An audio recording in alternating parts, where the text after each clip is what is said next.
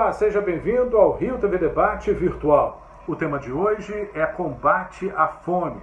E os nossos convidados são Antônio Carlos Costa, presidente da ONG Rio da Paz, e Paulo César Castro, membro do comitê gestor do Núcleo RJ da Aliança pela Alimentação Adequada e Saudável. Bom, muito obrigado pela presença de vocês. É muito importante a gente estar discutindo né, esse tema, que é a questão do combate à fome, ainda mais no período em que a gente vive, né, de pandemia, de recessão e também da questão do fim de ano. Né? Historicamente, esse é um tema que volta a ser discutido justamente uhum. porque é um período de muita vulnerabilidade. Uh, e eu gostaria de começar perguntando para o Antônio uh, como que a gente enfrenta essa realidade que já é tão conhecida né, da gente.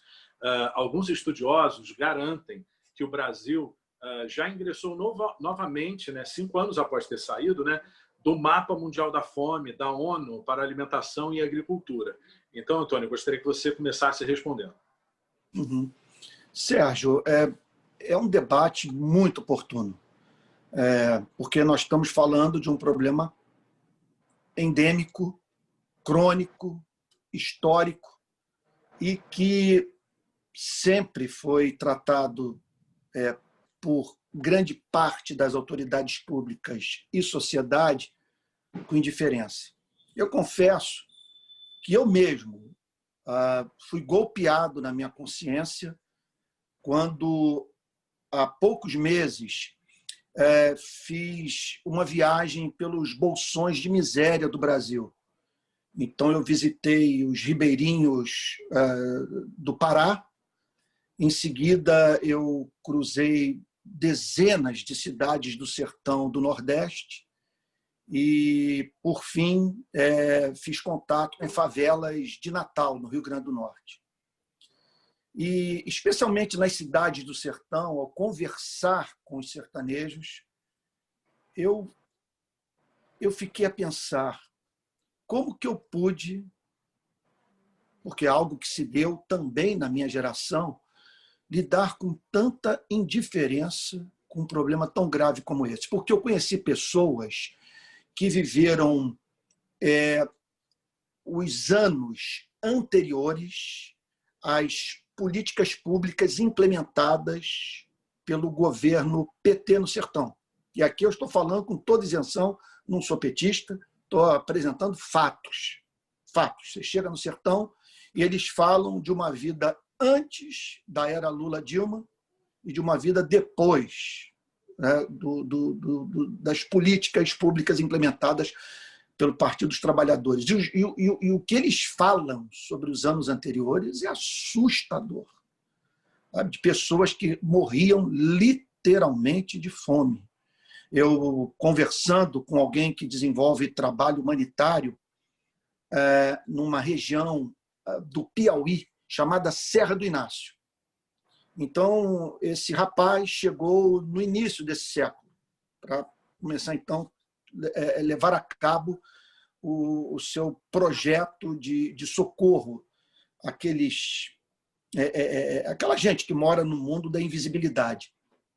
E ele conta que andando ali pela Serra do Inácio, ele se deparou com, com uma senhora com um bebê no colo, chorando muito. Ele falou, mas por que, que essa criança está chorando tanto? Ao que sai ali de, de, de, de, por trás de uma, de uma, de uma árvore, é uma senhora, que era avó do, do, do bebê, dizendo, é a fome, é a fome que ma matou o irmão dele e vai matar ele também. Agora, isso é muito humilhante, Sérgio, para a nossa história. Saber que isso aconteceu numa nação tão farta, com tanta riqueza natural. Agora, é igualmente brilhante saber que o problema retornou em pleno regime democrático e com o país ocupando é, é, a oitava ou nona posição no ranking das economias mais poderosas do planeta. O que eu espero, é, viu, Paulo e Sérgio, é que a nossa geração não trate com essa indiferença esse problema, que é muito, repito, humilhante para a nossa democracia. Perfeito. Paulo, o Antônio pontuou aí de forma bem clara a questão de uma nação farta, né, rica naturalmente, né? Nós somos aí um país do agronegócio. Como que você acredita que a gente pode suportar uma nação, né, uh, enfrentando ainda a fome, né? Ou seja, uh, também o Antônio pontuou regiões bem distantes, né, da nossa realidade visual, ou seja, norte, nordeste, nós estamos aqui no sudeste, mas aqui também existem bolsões de pobreza absoluta e não precisa ir muito longe, né? A gente observa regiões que enfrentam a fome, né, onde dentro de um núcleo familiar apenas poucas pessoas podem se alimentar, né? Seus, muitas vezes os pais deixam de comer para poder dar o, o mínimo, o básico para para a sobrevivência dos seus filhos. Então, Paulo, como é que você é, é, analisa uma realidade como essa, tão antagônica, né? um país que tinha tudo para ter uma alimentação de qualidade para o seu povo, ainda enfrentar uma situação como essa? Agradeço o convite, Sérgio, de estabelecer esse diálogo aqui com o Antônio, desse tema que é de fundamental importância da gente pensar, refletir e também agir sobre ele. Né? É, você coloca super bem na sua fala, né, e Antônio também colocou, destacou a riqueza do Brasil, mas ao mesmo tempo o Brasil é um país extremamente desigual. Né? A gente vivencia aí um país rico e um país de extrema desigualdade. Como você colocou, né, mesmo aqui no Sudeste, a gente está vivenciando de uma forma muito clara essa questão da fome nas grandes, nos grandes centros urbanos. Né? Então, a gente passeando pelas ruas, por exemplo, aqui do município do Rio de Janeiro, a gente tem visto nos últimos anos o aumento dessa população que vive em condições de miséria na rua. Né? A gente vai vendo a condição da, de miséria também nas grandes é, áreas de vulnerabilidade, nas comunidades, nas favelas cariocas, por exemplo, na Baixada Fluminense, né? em toda a região é, urbana, na região metropolitana do município do, do, estado do Rio de Janeiro, a gente tem vivenciado essa questão. Né? E talvez, na sua pergunta, Sérgio, você já coloca um elemento que também ajuda a explicar essa questão da fome, da miséria no Brasil, né? que é o, Brasil considerando sendo colocado o país do agronegócio, do agrobusiness. Né? A gente está muito mais preocupado numa produção de exportação de grandes commodities de alimento do que resolver uhum. os nossos problemas internos relacionados à alimentação. Né? A gente produz alimento, mas ao mesmo tempo não garante a segurança alimentar e nutricional da nossa própria população.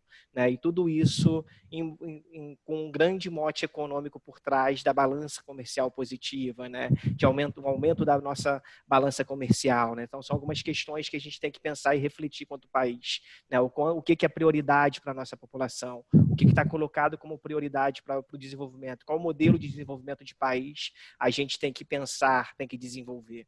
Né? Então, são algumas questões que a gente tem que refletir acerca desse, acerca desse processo da fome. A fome, como, como o Antônio colocou muito bem, bem colocado, é um processo histórico, né? um processo histórico que o Brasil vem pensando, vem discutindo né? e que vem, vem, vem vivenciando. Né? Se a gente for olhar para a análise histórica né, da discussão da fome no Brasil, a gente pode remeter a José de Castro, né, com o livro Geografia da Fome, que ano que vem completa aí 75 anos de lançamento. Então, a, a produção acadêmica da fome já tem no Brasil a discussão da, da fome como elemento político há 75 anos está colocada e a gente não consegue, de fato, superar esse obstáculo de sociedade. Né? Então, a gente tem muito ainda a avançar e a gente tem que assumir aqui um compromisso de avançar de uma forma rápida. Né? Como o Antônio colocou, políticas públicas do governo PT, Dilma Lula, né, conseguiu, de uma certa forma, minimizar o impacto da fome. Mas outra, o desmonte dessas políticas mostra o quanto que a fome volta de uma forma muito rápida se a gente não, de, não enfrentar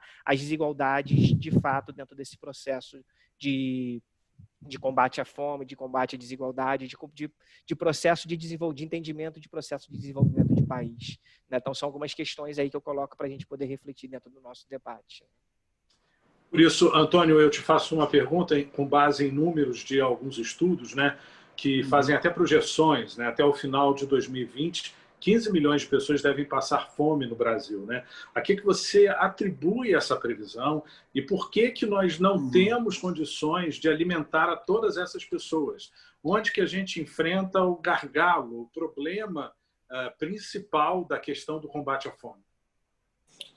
Olha, Sérgio, eu, eu eu havia dito que o tema proposto é, é muito oportuno e não completei o, o pensamento. Oportuno em razão dos motivos históricos aqui mencionados pelo Paulo, é, por você e por mim, mas também em razão do fato que nós estamos enfrentando uma pandemia com reflexos profundíssimos na economia e que representam hoje, é, segundo uh, o IBGE, 40 milhões de brasileiros desempregados. São 14, 14 milhões que procuraram emprego e não encontraram, mas 13 milhões que nem pensaram em, procurar emprego pelos mais diferentes motivos, uma massa que não está nem no, no, no que, que, que, que, que não aparece aí nas estatísticas, mas que é o que eu vejo nas comunidades do Rio de Janeiro.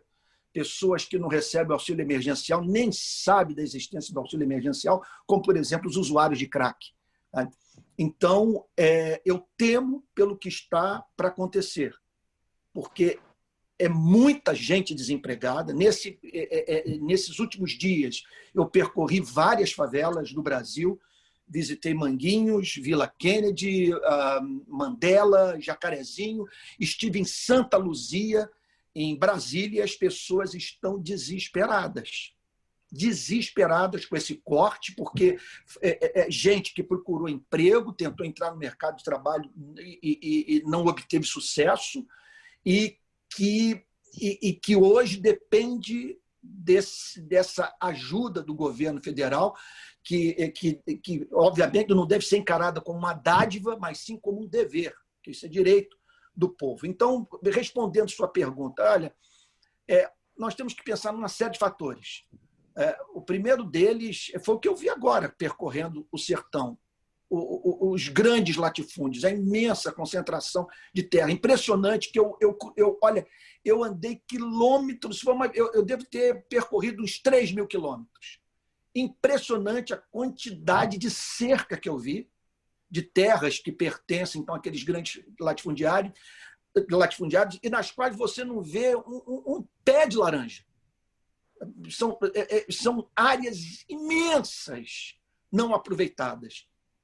Então, soma-se a isso também é, a, a, as condições de, de, de, de, trabalho mesmo, as relações trabalhistas nesse país. São 54 milhões de brasileiros recebendo 450 reais por mês. Isso é uma escravidão velada. Então, e fora os, os cerca de 13 milhões de brasileiros que vivem com 130 reais por mês. Então, é, é, nós vimos os planos de seguridade social serem implementados, especialmente, repito, pelo governo PT, que está vendo um desmonte e uma mudança surpreendente de mentalidade é, em grande parte da sociedade, porque essas pessoas, grande parte da sociedade, especialmente a classe média, está assim, convencida que, é, que, que algo como o Bolsa Família, por exemplo, estimula, usando a linguagem popular, a vagabundagem, que deforma o caráter das pessoas, quando nós sabemos que, se não fosse a implementação de um projeto como esse, pessoas morreriam de fome. Então, falta é, é, o engajamento da sociedade. Nós precisamos de uma sociedade mais perturbada, mais angustiada com esse tema, a fim de pressionar de modo célere é, o, o, o, poder público, uma vez que a solução do problema passa, repito, por implementação de políticas públicas. É, lá, no, por exemplo, no Nordeste, né, nas, nas cidades do sertão que eu visitei, chamou muito atenção o fato de que houve uma mudança. Pessoas subiram no primeiro degrau das, da, vamos assim dizer, da escada da ascensão social. Entrou o Luz para Todos, o Minha Casa Minha Vida, o Bolsa Família, os institutos federais, aquele sistema de coleta de água, que é um negócio extraordinário. Agora, impressionante o desemprego. A quantidade de gente ociosa e de cidades inteiras que são mantidas pelo salário do funcionalismo público, pelo pagamento de pensões e pelo Bolsa Família. E aí, Sérgio e, e, e Paulo, o alcoolismo hoje é um problema na Amazônia e no sertão, em razão dessa ociosidade. É, então, então você, assim, resumindo, eu vejo pessoas é, lidando com o problema da fome é, é, numa tal extensão que, deixa eu dar um caso aqui, contar uma história pessoal, de você chegar, outro dia eu vivi essa experiência, chegar na favela Mandela com a cesta de alimentos, e isso em plena pandemia, a porta ser aberta, eu anunciar que estava ali levando uma cesta básica para a moradora e a moradora se lançar nos meus braços, me agradecendo, mostrando a, a, a, lá o, o armário lá da sua cozinha, dizendo eu não tinha mais o que comer. Esse é um lado da realidade. Agora, associado a isso, a subalimentação e pessoas que hoje simplesmente não conseguem subir, subir um outro degrau, porque as obras de. A, a, aquele trabalho, aquele dever de casa do Estado que atrai o dono do capital para é, é, é, esse dever de casa, infelizmente, não foi feito ainda. E sem ele, sem o, sem, esse, sem o Estado cumprir esse papel, entrando com infraestrutura básica, investido em capital humano, nós não veremos essa gente que, que, cujo trabalho é fundamental para a produção de riqueza, que são esses homens que, por mais que que, que em parte sejam regidos por, uma, por um princípio utilitarista e, e, baseado no lucro, produzem riqueza. Né? Uh, Paulo, uh, como é que a gente pode caracterizar essa insegurança alimentar? Ou seja, quando que uma família ela deixa de ter o que é considerado uma alimentação adequada, saudável, básica para a sua subsistência?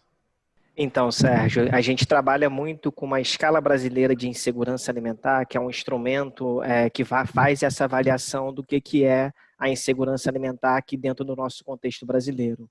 Inclusive, só fazendo, pegando uma parte aí da sua, da sua pergunta, é, deixar né, aqui uma, claro que o Brasil, de fato, é, tem aumentado a, a, nossa situação de insegurança alimentar na nossa população. Hoje, mais de 10 milhões de brasileiros vivem está, em situação de insegurança alimentar, segundo os dados publicados esse ano, é, de 2020, pelo IBGE, da pesquisa relativa à pesquisa de orçamento familiar dos anos de 2017 e 2018.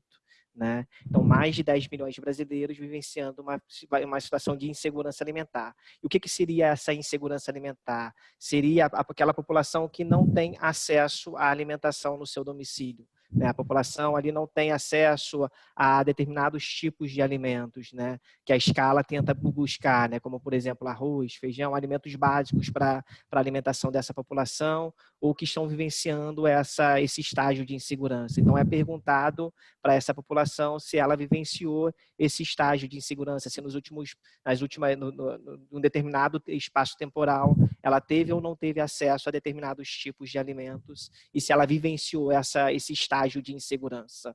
Né? Então, é justamente Brasil... o que o Antônio estava pontuando e o que a gente observa em algumas reportagens, né? Quando se abre a geladeira, não tem nada. Quando se abre o armário, não tem nada. E aí há, uma, há uma, uma tentativa de sobrevivência, uh, talvez com doações, e quando isso não chega, parte de, da, dessa família fica sem, sem comer. Né? Exatamente, exatamente. Quando a população, quando a, comida que tem disponível na casa não atende às necessidades nutricionais, não atende às necessidades alimentares da família que vive naquele, naquele domicílio, né? Então, aquela família está vivenciando um estágio de, de, de, insegurança alimentar. E a gente trabalha com diferentes é, níveis de insegurança: a insegurança leve, a insegurança moderada e a insegurança grave. O que a gente tem o que os estudos têm apontado é que essa insegurança moderada e grave tem, ele tem sido é, tem aumentado no Brasil, tanto na região urbana como também na região rural.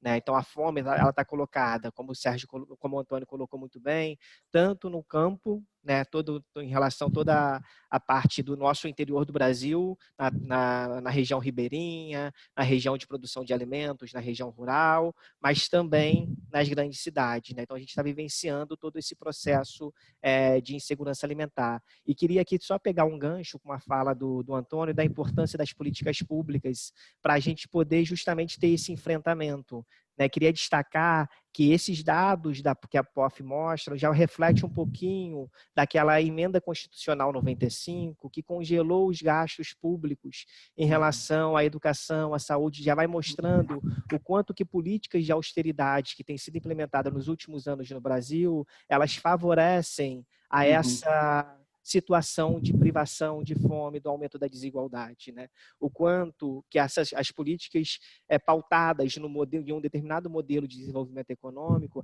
ela vai favorecer o aumento da desigualdade, vai, vai favorecer o aumento da fome. Lembrando também que a gente está vivenciando aí uma pandemia do coronavírus que para o ano que vem a expectativa é que essa esse quadro da insegurança alimentar e da fome se agrave ainda mais, ainda mais com o governo que já tem já tem anunciado que não não vai manter o auxílio emergencial, que foi o que segurou uhum. muitas uhum. famílias né, durante o ano de 2020. Né? A gente também tem que verbalizar, a gente também tem que deixar isso muito claro para a nossa população, como o Antônio super destacou. Né? A gente tem que começar a dialogar e mostrar que se não fosse um auxílio emergencial de 600 reais, a situação da insegurança alimentar no Brasil seria ainda muito mais grave. Né? Dado essa questão da pandemia do coronavírus e todo, tudo aquilo que afetou a parte econômica do nosso país. Né? Então, queria só trazer esse outro elemento, né, que a situação já é grave no ano de 2020, mas ela tende a se agravar ainda mais para o ano de 2021, dada todas essas medidas de austeridade, né? a questão da precarização do trabalho, como o Antônio colocou, né? a precarização de toda a questão do nosso sistema único de saúde, do, do nosso sistema de assistência social, do SUAS. Né? Então, tudo isso vai precarizando a situação, o Estado vai se ausentando da, do seu papel uhum. né, de organização, de combate à fome, de combate à miséria, de combate à desigualdade e vai deixando aí a população à mercê dessa, dessa situação de insegurança alimentar e da fome. Né? Antônio, Sérgio, ah, pois Sérgio não, eu poderia, poderia ilustrar o que o Paulo falou, sabe, é, com, com, com uma experiência? Você vê a importância das políticas públicas. Eu ouvi relato no sertão, mas de várias famílias, dizendo que antes do Bolsa Família, é, família do sertanejo acordava com os filhos com fome e ouvia o pai dizer: Olha, eu estou indo para a roça, no final do dia eu volto com alguma coisa para vocês comerem que, o que muitos me contaram é que no final do dia a promessa era cumprida e o pai voltava com rapadura e farinha. O, o pagamento é, por um dia de trabalho girava em torno de cinco reais. Com o Bolsa Família, o sertanejo já chegava para o dono da roça, latifundiário, não mais na condição de faminto, desesperado para manter sua família, mas na condição de quem queria apenas ascender socialmente, ganhar um pouquinho mais para viver com mais dignidade. Olha, impressionante. O pagamento pulou de 5 para 50 reais. E as pessoas passaram a viver com muito mais dignidade. O que me surpreende é como que pessoas podem é, desejar o desmonte num país como esse de, de um plano que é capaz de salvar vidas e que cabe no nosso orçamento.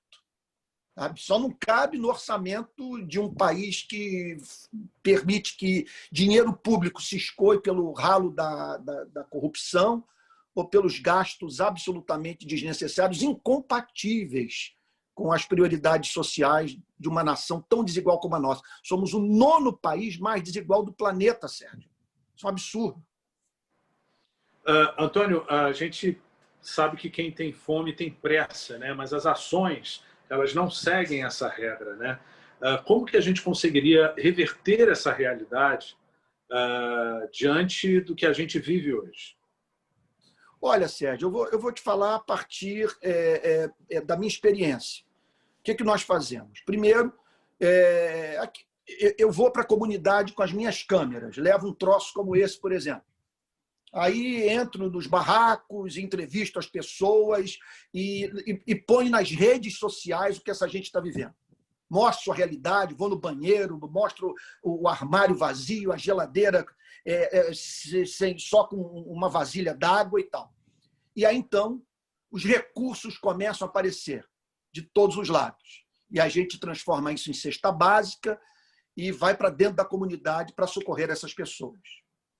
Agora, paralelo a isso, por sabermos que, a, a, a, que, que, que os movimentos sociais não têm braço para dar conta dessa miséria, por mais que, que, que recursos nos cheguem às mãos, é, por mais que nos esforcemos, mas como dar conta?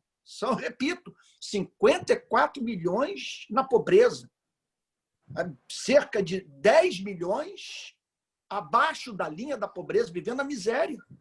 Então, precisamos da ação do Estado. Então, o que, que nós fizemos? Fomos para Brasília, montamos uma favela em frente ao Congresso Nacional, recentemente, estendemos uma faixa, fim do auxílio emergencial é crime, porque é uma iniquidade que está em curso, porque estabelece um deadline um prazo final para o pagamento do auxílio emergencial, mas sem que tenhamos um deadline para a crise de desemprego, para a pandemia, sem que o governo federal apresente um plano de vacinação, que é fundamental para a retomada do, do, do, do, crescimento econômico. Então, é, penso que nós devemos fazer ambas as coisas. A filantropia, esse trabalho, conforme se diz, de formiguinha subindo morro. E olha, eu vou te dizer uma coisa, Sérgio Paulo, é, se não fosse o trabalho das ONGs, o caldo já teria entornado no Rio de Janeiro. Com saque a supermercado, sabe, farmácia, foram, foi o trabalho das ONGs, que se organizaram, que subiram os morros, com o apoio daqueles que não subiram, mas que enviaram recursos que nós pudemos administrar e socorrer essas famílias. Agora, devido à magnitude do problema, nós precisamos da ação do poder público e não acredito que as coisas funcionem sem que a chapa fique quente para a classe política. A sociedade tem que, ao, ao, ao lado da ação filantrópica, tem que gritar. Tá? Tem que ir para as redes sociais e, e, e para as ruas exercer pressão, porque é, o, o Estado brasileiro tem a obrigação de, de resolver um problema dessa natureza. E, e os argumentos não colam. Dizer que vai quebrar a economia, Ó, que se vire o Estado. Você não faz economia para mortos. Então, o, o, governo federal tem que fazer o dever de casa. Socorrer essas famílias é, sob pena de, de termos sérios conflitos sociais nessa nação. Porque não acredito que essa gente vai ficar de braços cruzados dentro de casa é, é, vendo o filho morrer de fome. Paulo, na medida em que o mapa da fome deixa de ser uma ameaça e, se torna uma realidade, como é que a gente caracteriza esse mapa da fome? Seria, por exemplo, inclui países onde mais de 5% das pessoas ingerem menos calorias do que o recomendável. Né? Perfeito, Sérgio, exatamente. Né? O mapa da fome ele traz essa realidade. Né? A gente conseguiu sair do mapa da fome né, após a implementação de políticas públicas né, conforme já foi colocado aqui, né? Tem um programa de cisternas no sertão que ajudou muito nesse processo, né?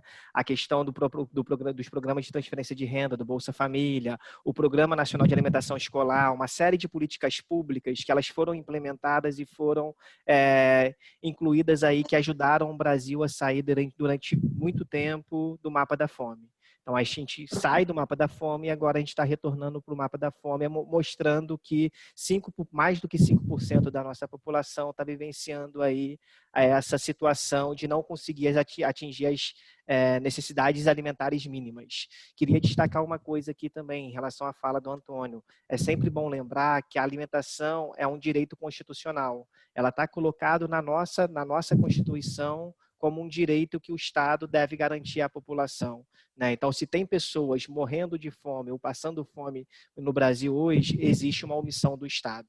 Né? O Estado está sendo omisso por essa questão. Né? Conforme colocou o Antônio, a gente não der, claro que é super bem-vindo toda, esse, toda essa questão da solidariedade, né? toda essa questão da solidariedade que a nossa população vai construindo para conseguir fazer distribuição de cesta básica, de alimentos, de quem tinha.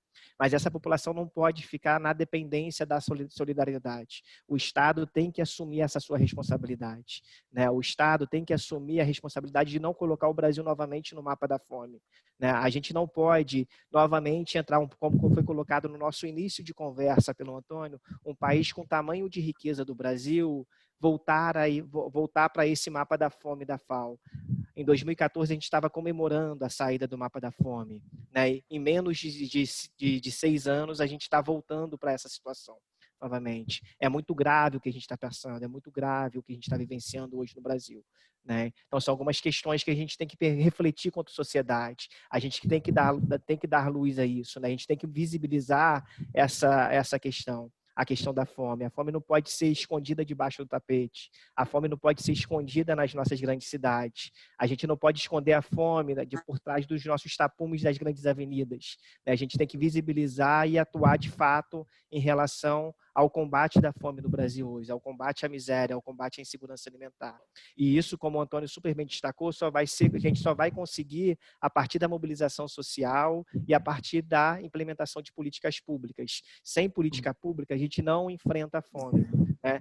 Sem rever as políticas de austeridade, a gente não vai enfrentar a desigualdade, a gente não vai enfrentar a fome. A gente só consegue enfrentar a partir de enfrentar de fato, a gente só vai conseguir enfrentar esse problema enfrentando de fato ele por meio de políticas públicas, né? É retomar aquilo que já foi construído e avançar em outros caminhos também de política pública para poder a gente poder avançar em relação a esse combate. É pensar em emprego, é pensar em renda dessa população, né? É repensar toda a nossa reforma trabalhista que foi colocada, que só tem é, uhum. colocado o trabalhador em, em situação Uhum. de grande vulnerabilidade, né? Então a gente retomar os nossos programas sociais, os nossos programas de transferência de, de renda, é repensar também a necessidade da nossa renda mínima, como tem colocado pelo Suplicy, né? O Eduardo Suplicy colocando isso. Né? Então são algumas questões que a gente tem que colocar na pauta das discussões da sociedade para a gente poder, poder fazer esse enfrentamento da fome.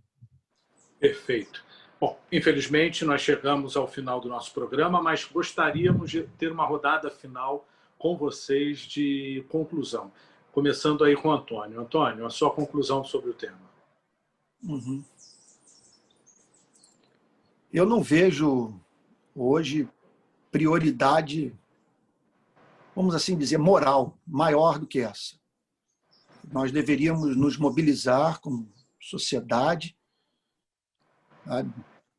é, a fim de, de combater algo profundamente humilhante para a nossa democracia.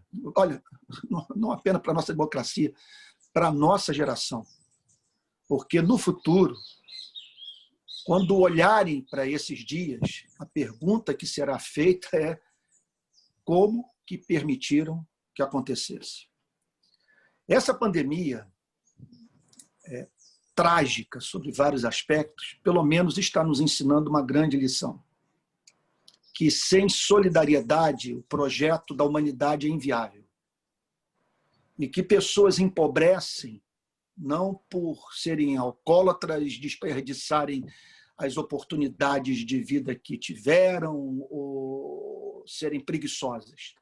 Podem eh, essas mesmas pessoas levar golpes severos da vida e verem seu padrão financeiro despencar e se tornarem, portanto, carentes da solidariedade humana.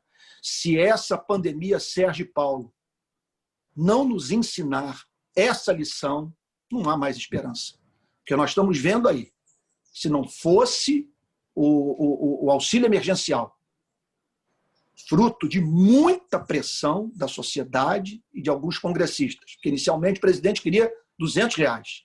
O Congresso pressionou, pulou para 500, depois para 600. E agora, favelados recebendo 300, num contexto em que, para você, hoje, para você alugar um barraco no Jacarezinho, onde eu trabalho, no Mandela, em Manguinhos, região onde eu transito, olha, você vai ter que ter, você vai gastar, olha, entre 400 e 500 reais para alugar um barraco. E agora, então, você vê o governo federal estabelecendo um deadline para o auxílio emergencial, para o pagamento do auxílio emergencial, sem que tenhamos um prazo final para essa crise de desemprego. É assustador como que nós podemos repetir erros históricos. Sabe o que me parece? Eu concluo aqui, não quero ser pessimista, não. É um fato e que isso sirva para mexer com os nossos brios. Sabe? Me parece que nós sofremos de um déficit do ponto de vista do processo civilizatório. Nós lidamos sem perturbação com o hediondo. Sabe? E, e, e, e que faz parte do nosso cotidiano em razão da nossa omissão. Mas houve avanços. Quero terminar de modo positivo. Você vai para algumas cidades de sertão, para as comunidades ribeirinhas do Amazonas, até mesmo aqui no, nas favelas das nossas grandes cidades, e você vê que houve avanço, mas é, que demanda da nossa geração um arregaçar de mangas a fim de que aquelas mudanças estruturais ocorram que possibilitarão essas mesmas pessoas emergirem do estado de petição de miséria que se encontram. Perfeito. É, Paulo, só a conclusão. Bom, é, dialogando aí um pouco com a, com a fala do Antônio é, e colocando aquela velha máxima né, do, do, Betinho, do Betinho né, quem tem fome tem pressa, é fundamental a gente dar visibilidade a essa questão. Né? Claro que andar na rua a gente já consegue enxergar a questão do quão vivo está a fome hoje no Brasil. Né? Qualquer cidade, qualquer centro urbano, qualquer região rural, ela está escancarada, ela não está invisível, ela está escancarada. Mas ainda tem gente na sociedade brasileira que coloca panos nos olhos para não enxergar essa realidade. Né? Então, também é nosso papel, quanto sociedade, dar visibilidade a esse problema. Assumir que o problema existe, né? Esse é um primeiro passo. A gente tem que assumir o problema, que o problema existe para a gente poder enfrentar o problema. Né? Então, essa é uma, uma primeira mensagem que eu coloco aqui, né? uma primeira conclusão né? da gente, quanto sociedade, assumir que a fome está aí, está, uhum. e ela precisa ser enfrentada. Né? Como de novamente, como colocou o Betinho, quem tem fome tem pressa e essas pessoas não podem esperar.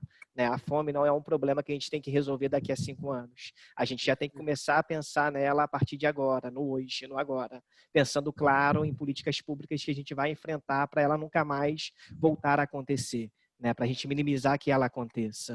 Né? Então, a gente tem que dialogar com essa população que está vivenciando esse estado.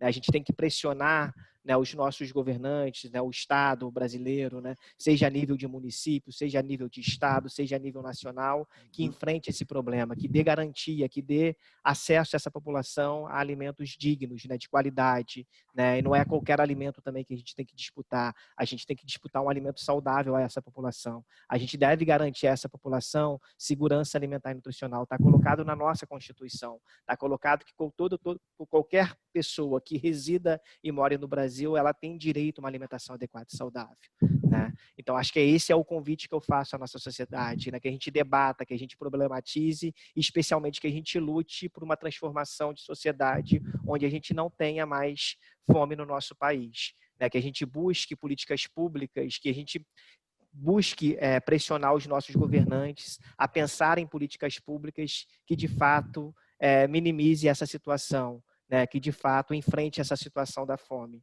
Né? A pandemia veio para escancarar ainda mais essa situação. Né? A pandemia veio para escancarar a questão da desigualdade. A gente só vai conseguir ser aquele, aquela possibilidade de país do futuro quando a gente enfrentar as desigualdades estruturais que tem no nosso país. A gente não pode viver no país onde a nossa população negra continua sendo marginalizada, onde a mulher continua sendo marginalizada. A gente tem que enfrentar todos esses problemas estruturais para a gente poder enfrentar todas as questões de desigualdade enfrentar a fome no país. Perfeito, gente. Olha, muito obrigado pela participação de vocês aqui no Rio TV Debate Virtual e até um próximo encontro.